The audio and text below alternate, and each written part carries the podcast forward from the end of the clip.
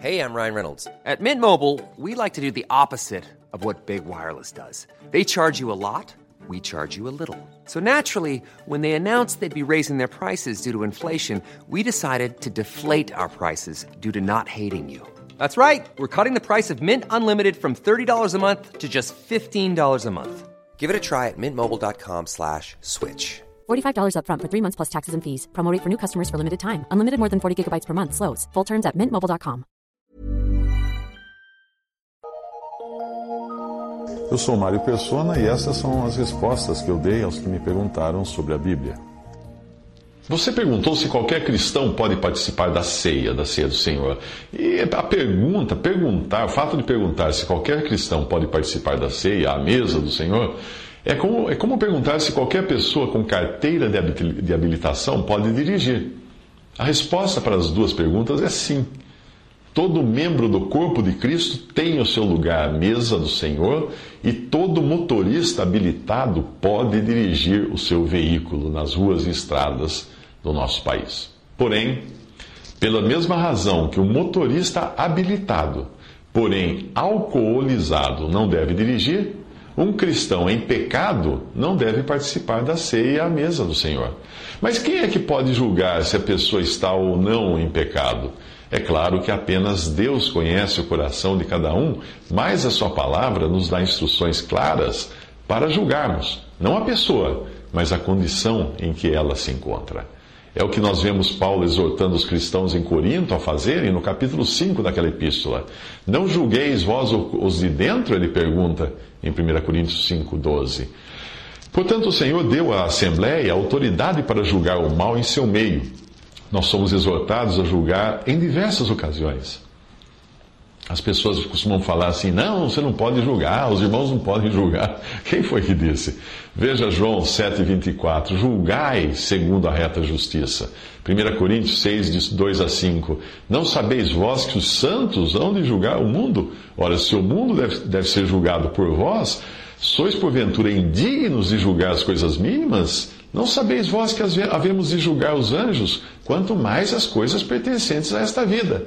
Para vos envergonhar, eu digo: não há, pois, entre vós sábios, nem mesmo um, que possa julgar entre seus irmãos? Isso Paulo questiona os coríntios, em 1 Corinto, Coríntios, capítulo 14, versículo, uh, versículos de, capítulo 6, perdão, versículos 2 a 5. No capítulo 14 de 1 Coríntios, versículo 29, nós encontramos também que falem dois ou três e os outros julguem. Julguem o que? O que foi falado. A mesa do Senhor é onde nós expressamos que há um só corpo. Usamos para isso um só pão, para expressar que há um só corpo.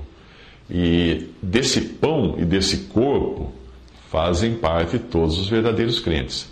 Por essa razão, a ordem em 1 Coríntios 10 é primeiro o vinho e depois o pão.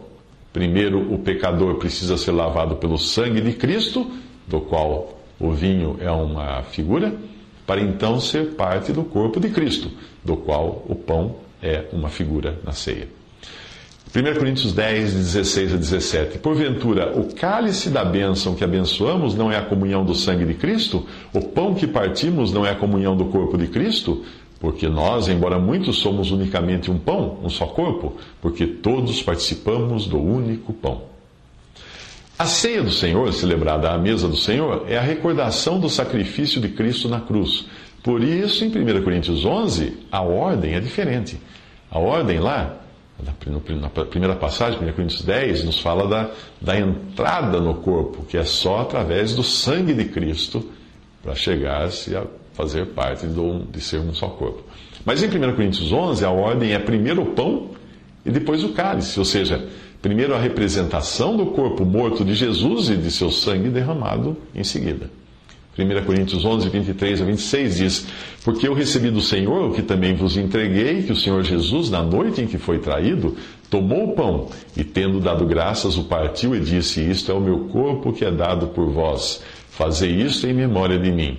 Por semelhante modo, depois de haver ceado, tomou também o cálice, dizendo: Este cálice é a nova aliança no meu sangue. Fazei isto todas as vezes que o beberdes, em memória de mim. Porque todas as vezes que comerdes este pão e beberdes o cálice, anunciais a morte do Senhor até que venha. Alguns alegam que a participação de alguém na ceia do Senhor é responsabilidade unicamente da pessoa. E tentam basear-se então em 1 Coríntios 11, 28, onde diz: Examine-se, pois, o homem a si mesmo, e assim coma do pão e beba do cálice. A questão é que a passagem não está falando de julgamento de pecado, mas do examinar-se para constatar que a sua participação não é por algum mérito ou capacidade própria, mas que depende inteiramente da obra de Cristo na cruz. É por isso que a ordem é assim: coma do pão e beba do cálice, ou seja, depois de examinada, a pessoa come e não deixa de comer. Examine-se o homem a si mesmo e assim coma, assim examinado, coma. Baseados nessa passagem, alguns recebem indistintamente, alguns grupos de, de cristãos recebem indistintamente qualquer pessoa para participar da ceia, desde que a pessoa seja cristã ou evangélica, ou seja lá o que for. Mas e se ela for católica, por que não poderia então participar da ceia? Um católico também professa ser cristão e, e impedir católico de participar seria fazer distinção no corpo de Cristo dentro da premissa falsa de que cabe ao indivíduo e não à assembleia ou igreja julgar uh, os que vêm, os que se sentam à mesa para comer. Os católicos verdadeiramente convertidos a Cristo são também membros do corpo de Cristo.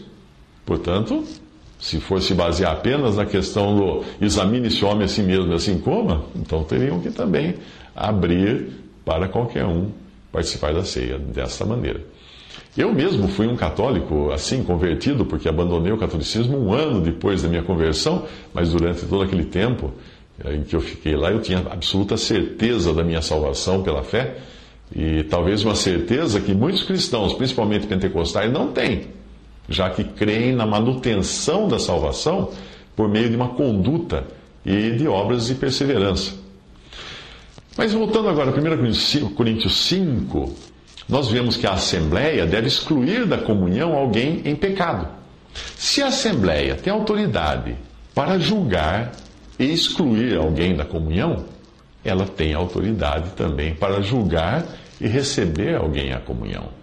Se nós fôssemos nos basear no argumento de que qualquer membro do corpo de Cristo tem o direito de ser recebido à comunhão, ah, baseado lá em 1 Coríntios capítulo 11, na base do examine-se a si mesmo e assim coma e beba, então, como é que faria, ficaria aquele que foi excluído em 1 Coríntios 5? Ele poderia talvez voltar no dia seguinte e dizer: Não, eu vou partir o pão, alegando que é um irmão e membro do corpo de Cristo, e ele examinou-se a si mesmo. Por isso, deve se sentar ali e ser recebido. Hum?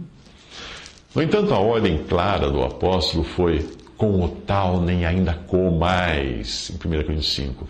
Porque que tenho eu em julgar também os que estão de fora? Não julgais vós os que estão dentro, mas Deus julga os que estão de fora. Tirai, pois, dentre vós a esse iníquo.